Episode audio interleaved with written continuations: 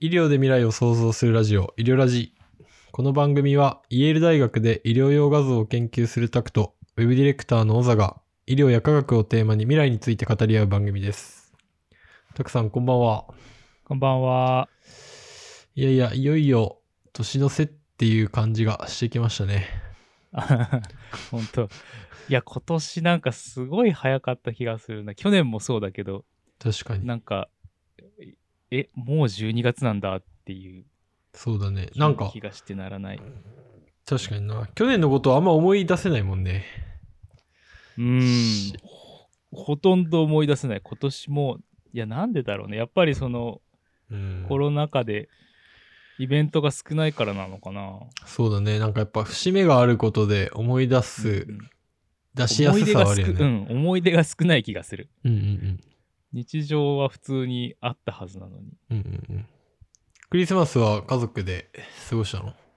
あーえっとね、そうそう、クリスマスは家族で、こっちはあんまりクリスマスパーティーとかあんやらなくって、あそうなんだい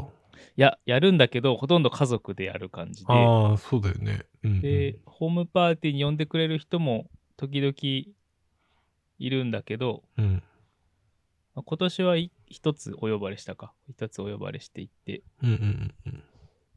うん、でも当日は普通に家で過ごしてた。うんなるほどいやいやなんかクリスマスも終わるともういよいよね年末だって感じでうん。今日もさっ、きなんかさっき外出てたんだけどさうん、なんかデパ地下行ったらお餅が売ってたからお餅買ってきちゃったあ、もう、もう、そっか、クリスマス終わったから、正月モードにガラッと切り替わるのか、うんそうそうそ日う本は。もうなんかあのデパ地下のみスあ何スタッフの人は忙しそうだったよお正月用のあうーんおせちとかそうそうそうそう、なんか、多分そういうので、準備して。そうそう、準備が忙しそうだった。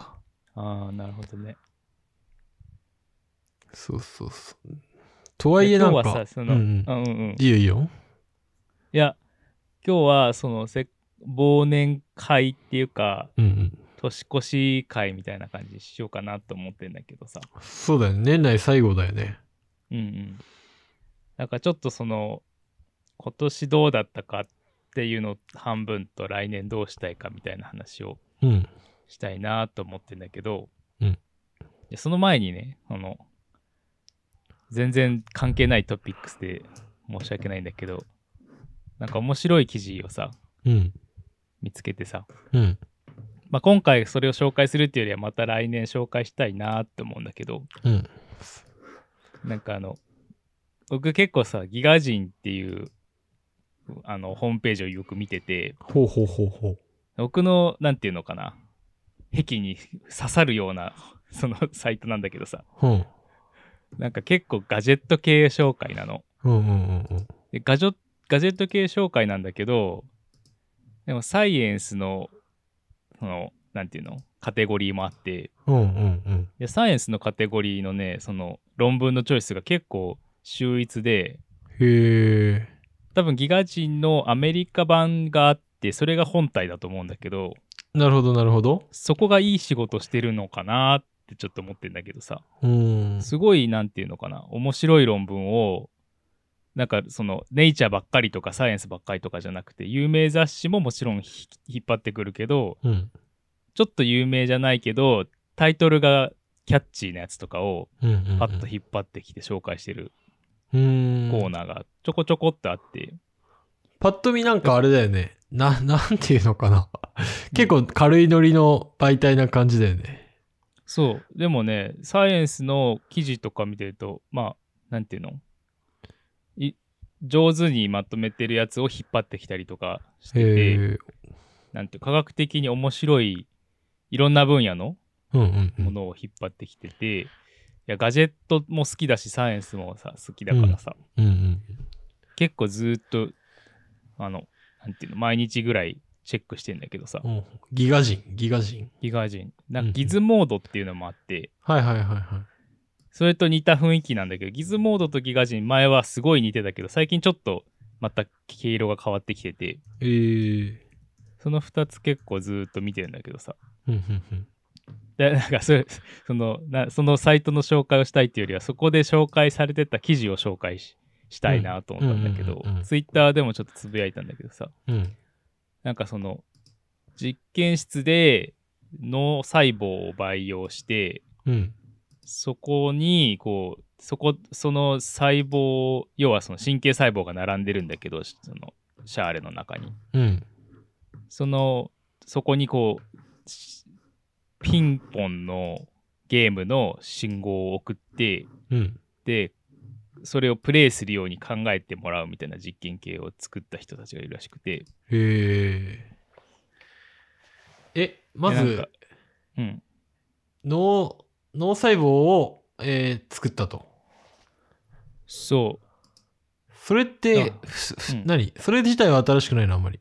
や脳細胞を培養すること自体は新しくないんだよねあ、そうなんだね。普通にやることなんだけど、うん。うんうんえーっとそのいろんな手法はああるんだけどその脳さ、そ神経細胞をひ持ってきてうん。うん。でシャーレの中で培養してそのうんうんネットワークを観察するとかっていうのは、うんうんうん結。構よくある研究なんでねほうほうほうほうほでそこにそのつながりがあるから何らかの機能があるみたいな研究もよくあるう。うんうんなんかこの細胞 A が発火した時にうん。うん。細胞 B にこう信号が届いてるのが分かりますとかそういう研究はよくやるわけへえ。なるほど。そう。でもそこの、それを、それを使って、その、それをまあミニ脳みたいな感じでこの記事では紹介してんだけど、うんうんうんまあ培養した神経細胞にゲームをプレイさせることができたっうん。ていう話なんだけどさ、ほうほうほうほうほう。なんかそのタイトルを聞いた時にすごい、なんていうか違和感があって、ほなんで違和感があるのかなっていうのを今まだすごい考えてるとこなんで、紹介はまた今度にしようと思うんだけど、う。うんうんうんうん。いやでも不思議なのは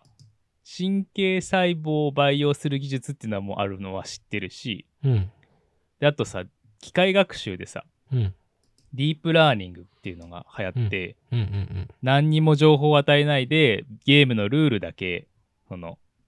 設定しといてうん勝手に遊ばせるとだんだん上手くなるみたいな、うん。うん。ディープラーニングの手法があるっていうのも知ってて強化学習みたいな、うん。うん。そのルールだけ設定して勝手に練習して勝手に強くなるみたいなうん。ディープラーニングがあるっていうのも知っててうん。だからそのパソコン上ではそういうことができるっていうのは知っててうん。で神経細胞も培養できるのは知っててでそのパソコン上でそのプログラムそのなんていうの作るディープラーニングみたいなのが神経細胞の元々の機能とすごく似てるっていうのも知ってるのね。うん。うん。だからその脳細胞に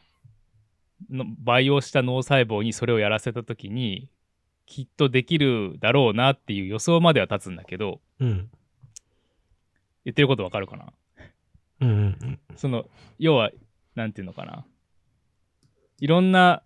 別分野の、まあ、似たような分野だけどうん。もうすでにやられてることはたくさんあるのは知ってて、うん。で実際の神経細胞でもそういうことが起きてるんだろうみたいなことが言われてるんだけどうん。でも実際にそれが起きてるのを見るとなんかこうわ本当にできてるんだって思ったっていうか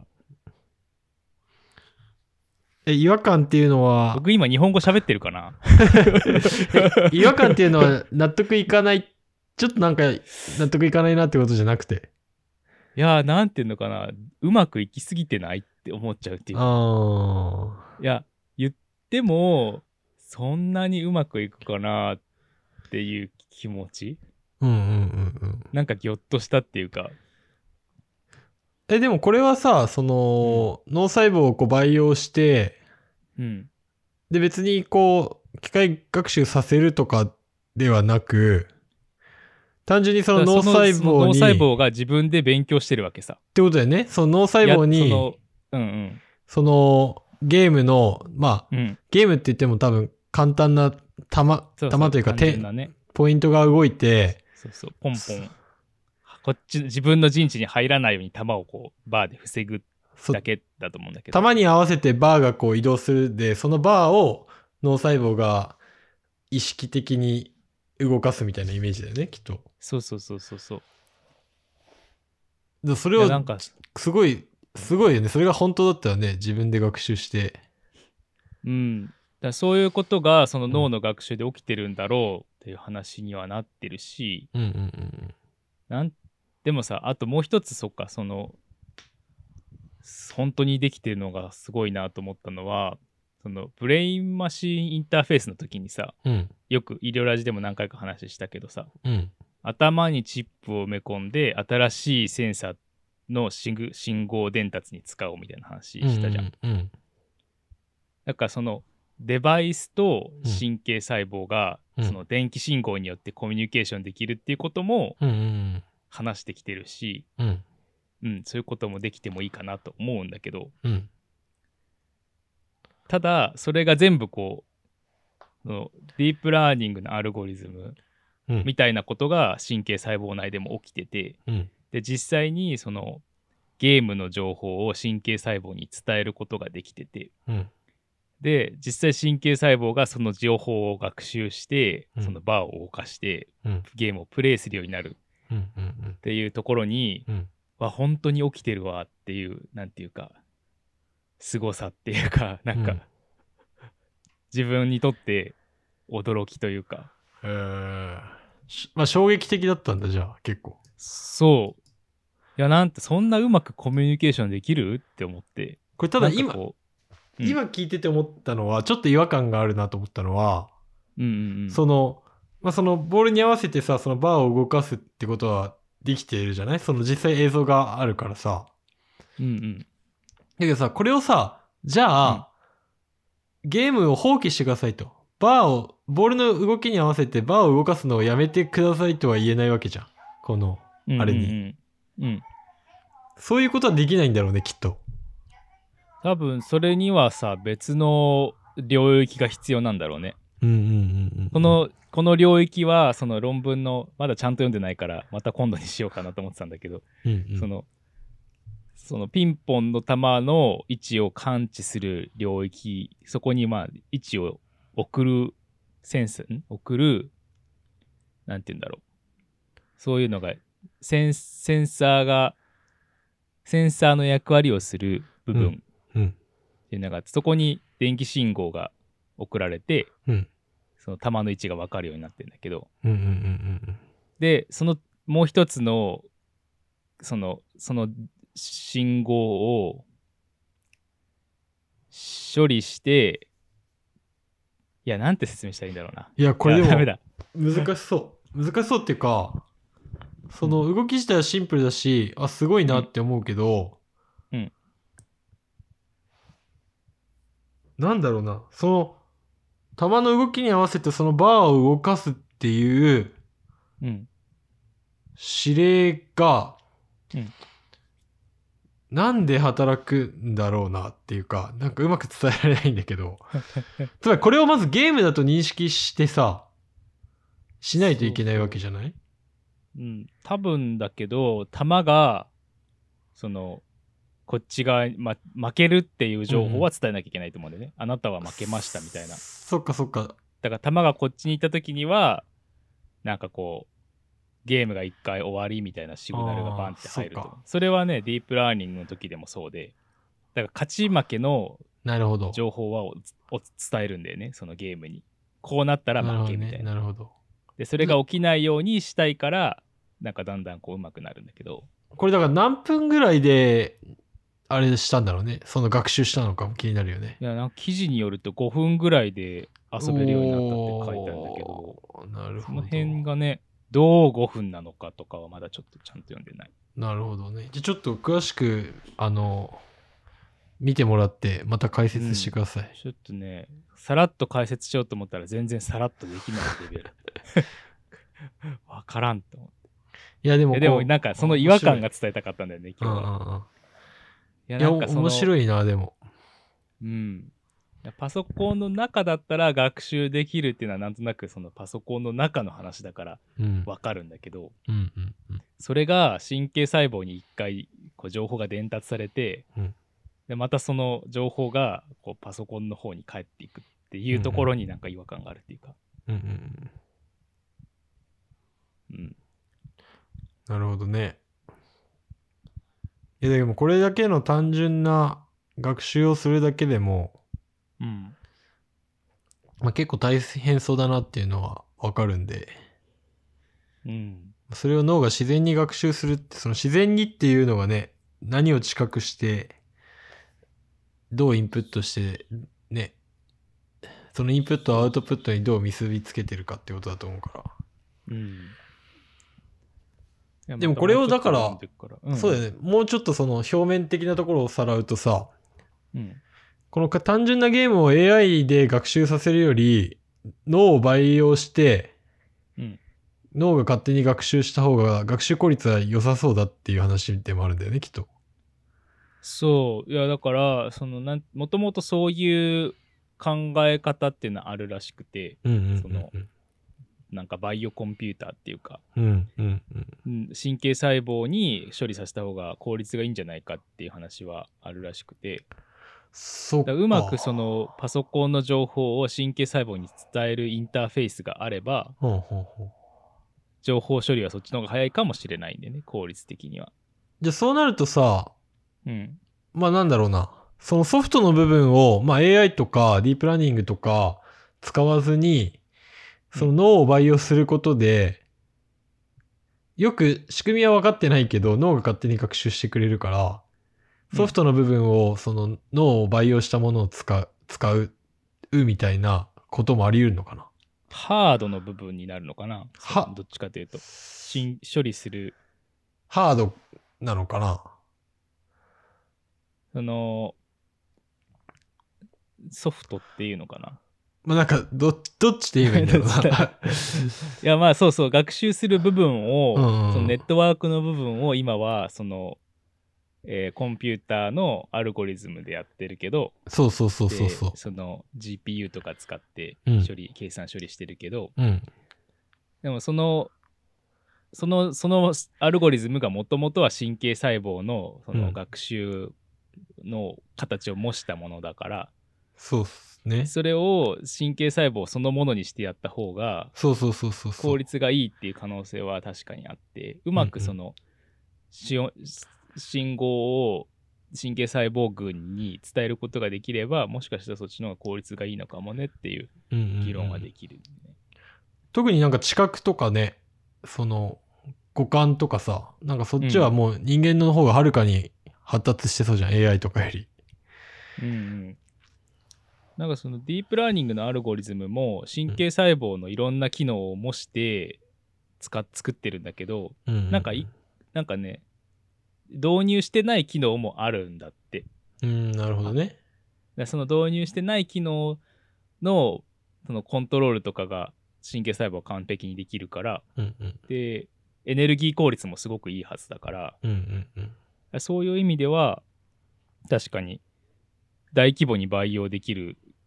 環境があってうん、でそれ信号のやり取りをうまくできる環境があったらそっちの方が本当はいいのかもしれないね。うん。いや、すごい面白いな。その、ね、人工的にさ、人間の脳を構築するか、うんもしくはまあ生物学的に脳を培養して、うん、その仕組みはよくわかんないけど脳脳のが勝手にまあ学習してやってくれるみたいな、その脳の再現と AI の競争みたいなところもあるのかなと思ってそうそう。いやでもそうなってくると意識はどこからあるんですかって話になってきてややこしくなっちゃうよね。確かにまあでもその辺もまだねわわかんない部分もいいだろうからうんなんかこの先また楽しみなんだなと思う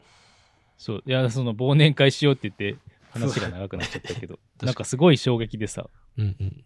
わーってなんかどういう感情なのかわからないまま喋ってるからうん、ふわっとしてるんだけどじゃあちょっと詳しく見てもらって、う、うんんじゃあ今年の振り返りをしましょうかそうだねこれを、医療ラジ始めたのが4月 ?5 月4月だよね確かね4月だったっけうん早8ヶ月経とうとしてるわけですけど、うんうんどうでしたかいやなんか意外とやったことってうんそんな に多くないかもしれないって思って、確かにね。確かに。いろいろなんていうのやってきたつもりだったけど、うんでも35回もう35回っていう数を聞くとなんかまあまあやったのかなってあいうっ確かに35回って聞くとまあまあやったかなって気がてすいるう気がするんだよ。うん。ね確かに。でもなんか、確かになんか、なんだろうね。思い出じゃないけど、うんこう、すごいやったかがあるかって言われるとそうでもないって感じかね。うんうん。そうだね。うんまあでも一番思い出に残ってるといえばやっぱりオザがその、かコロナ禍の合い網目をさこう合間を縫ってさうん。アメリカに来て直接お話ししたじゃん、確かにね。あれが一番印象的だったかな確かに確かなんか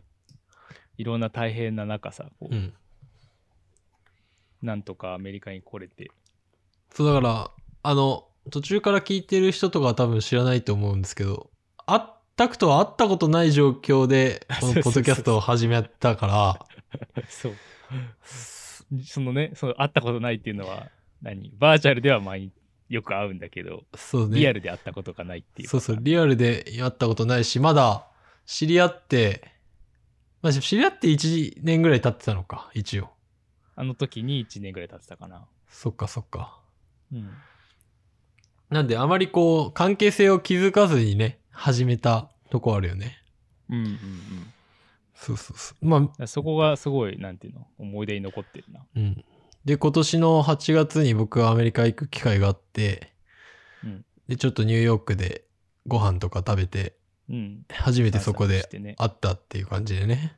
うんまあでも会って、もうなんかそんなにお互い違和感はなかったのかなと思うんだけど、どうでした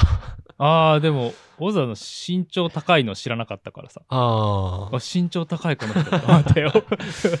そうそう。ズームあるあるね。うん、そうそうそうそうそうそ顔の違和感はないんだけど、う。うん顔の位置に違和感があるっていうかうん。なるほど。多分どんなどんな大きさで来ても違和感あるんだと思う 確かにそうだよ。こういう感じねみたいなうんちょっとした違和感があったなそれだけだった。うん、うん、それはそれだけだったね意外とねうん。そう。俺もあんまり全然、俺はあんまり違和感なかったね。あ本当うんうんうんほうんん。想像したサイズだったいやサイズ、サイズだけじゃなくて、うん すべてにおいて。あそうなんだまあでもすごいカメラが好きなんだなっていうのは伝わったね。あーそうそうカメラすごい好きでねそうそうそう。持ってったいやよでもねその時もねそうそうそう。で、一緒にモーマ行ったりね、したもんね。まあ短い時間だったけど、すげえ楽しかったな。楽しかったなまあ年一ぐらいでね、日本と、とね、アメリカと、で、両方会えるといいけどね。うんまあ来年はどうなることやら早く落ち着いね。てほしいけどねうんうんうん。確かに。例えばり、あれだね、ニューヨークでラーメン食べたもんね。惜しかった健康食ラーメンみたいに食べたもんね。うん桃福ラーメンだっけあ、桃福ラーメンね。結構リーズナブルだよね、ニューヨークにしては。あニューヨークであの値段だったら、うんう。もうんすごい安いって感じするよ。朝はなんかエッグベネディクト的なの食べたっけ昼が、うん昼ぐらいね。ブランチでね。そうそうそう。またなんあか、れ有名なとこでしょ。あのそう、確か。日本にもあるんじゃなかったっけねうんえ、えーっと、あ、名前で忘れした。いや、全然俺わかんない、今日。うん。美味しかまっあた。まあ、そんな思い出もありつつ、確かに。だからそこが一番、なんていうの、医療ラジ的には、うん。医療ラジ的というか、僕の中では、そうね、そうね。確小里の関係性の中ではハイライトだったかな。かに確かに。まあ、まだ始まったばっかりなんでね。ちょ引き続きね、うんなんか。まあ、あと、す思い出というか、最近の、最近のことになっちゃうけど、うん。オープンソースソフトウェアの開発うんうんうんするっていうイベントにさ、医療ラジで参加して、うん。で、ちょっとなんその数人友達も入ってくれてさ、うん。やったじゃん。うん。で、僕と小沢は別に、その、エンジニアとしてのバックグラウンドはあんまなくて、うん。むしろその、こういうのできたらいいねみたいな話をする方だったと思うんだけど、うん。なんかそのエンジニアの人が2人いて、チーム内に。うん。で、その人たちのやり取りをすごいスラックで見させてもらったけど、うん。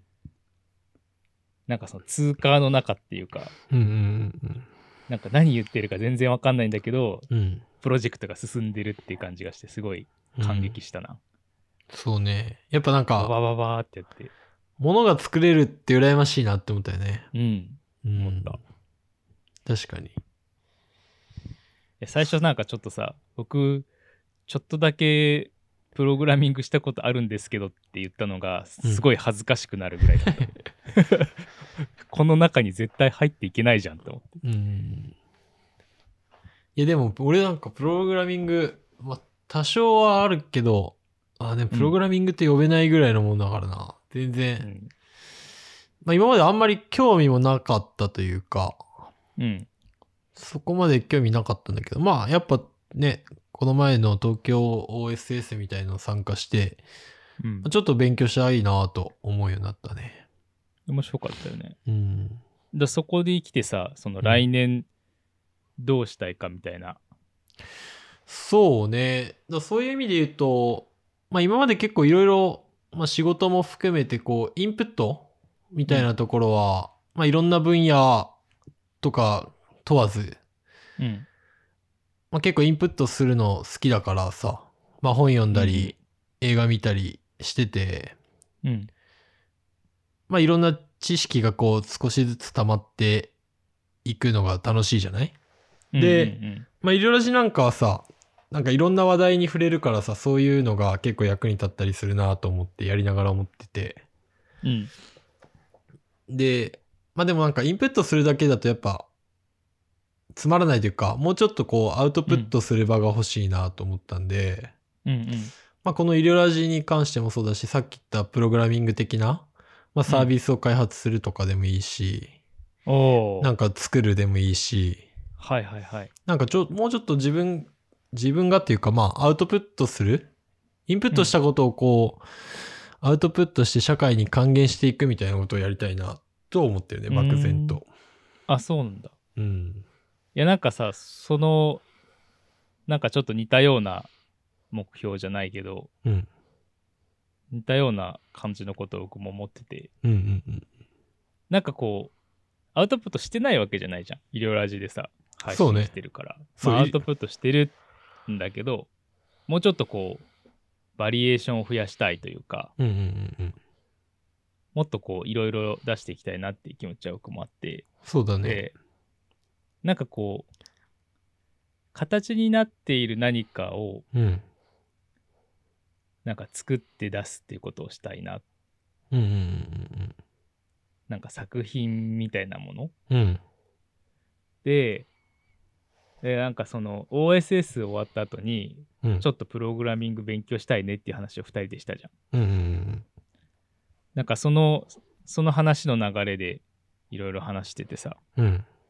で心電図作るのどうっていう話になったじゃんうんうんうんでその後僕調べたんだよね心電図ってどうやって作るのかうん。うんうんうん うん。そしたらなんか作れそうなんだよね、また簡単に言うね。うん、いやなんか簡単にうん。パーツを組み合わせたらできそうなんだよねへえ。その要はさそのしし心臓の電気信号を受け取る部分うんアン。プみたいなのが必要で、うんうんうん私その信号をデジタル変換してうんパソコンの USB とかにさ、うん。うん。読み込ませる部分が必要なんだけどさへえ。パーツ2つでできるわけほんほんほんほんほん。 USB の端子がついているパーツとうん。あとその心電図のその電極が刺さるパーツうんうんうん。だからそれをその正しくつなぐと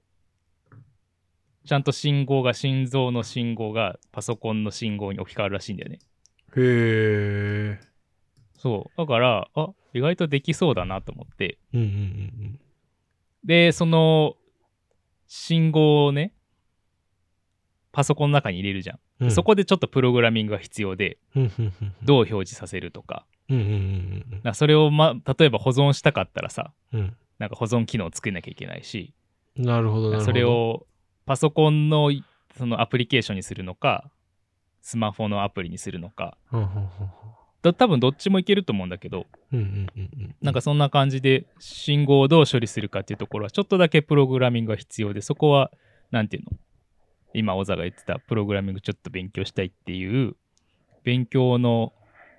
なんていうか、きっかけになるんじゃないかなと思ってて。確かに確かに。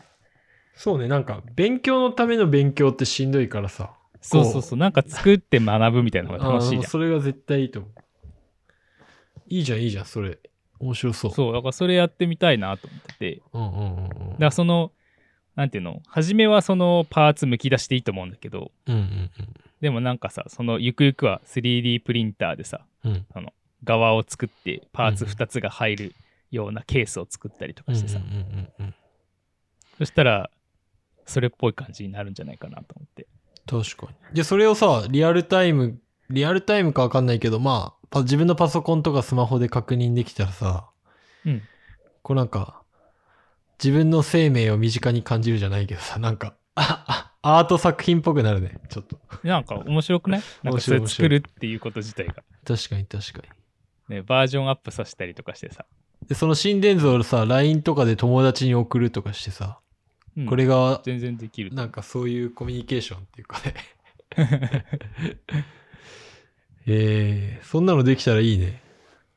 ね、いや意外と簡単にできそうだと思ってあ。ほん心と電図もできそうだし、うん。なんかパルスオキシメーターの話もしたじゃん。うん。パルスオキシメーターのセンサーも普通に売ってて、へえー。だからその光が出てさ、はいはいはいはい。その光を、うんうんだからその、2つ、多分2種類の光とか出ると思うんだけど、うん。うん。 iPhone、i- Apple Watch と同じような感じで。うんうんなんかね、売ってるんだよね、センサうん。へえー。ー。なんかセンサー自体を自分で組むんじゃなくて、うん。そのもうすでにあるモジュールをピックアップして、うん。で、それで、この、つないで作るぐらいだったらできそうだなと思って。なるほどね。今でも何でもでき、やろうと思えばできちゃいそうな感じはあるよね。そう。で、やってる人いるから、調べたら出てくるんだよね。うんうんうんうんうん。なんかそっからやり始めるのも面白いなと思って。確かに。いやもうなんか。誰で。も買えるからさ、別にその心電図自体を販売する必要はなくて、うん。同じことやりたい人がいたら、このパーツとこのパーツ買ってもらって、あと、このソフトウェア使ったら簡単に心電図できますよみたいなうん、感じにしたらうんう、んうん別になんていうか、商売するわけでもないし、そうね、そうね。その、なんかな医療機器法、なんだっけ、医療機器承認しなきゃいけないじゃん、本当は。医療機器を販売するんだったら。うんうん。でもそういうのも必要ないのかなと思って。確かに。自分たちが作って楽しむ分にはね。そうそうそう。いや、いいと思う、いいと思う。そうね。なんかそのアプリのデザインとかさ、うん。機能とかをちょっと充実させたら楽い。しいプロジェクトになるんじゃないかなと思って。確かに、確かに。いいじゃん。うん。まあ、それをそれなやんりたいか、あれだよね。まあ、最初は自分たちでやって、それをまあ、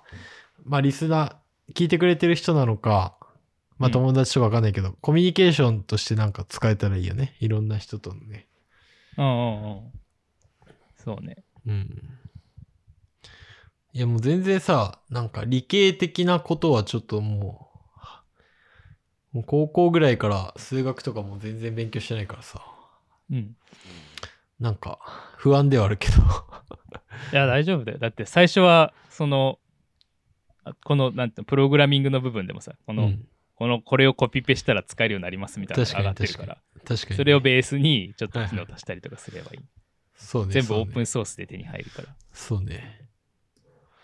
でちょっとずつですけど、来年はそういう感じに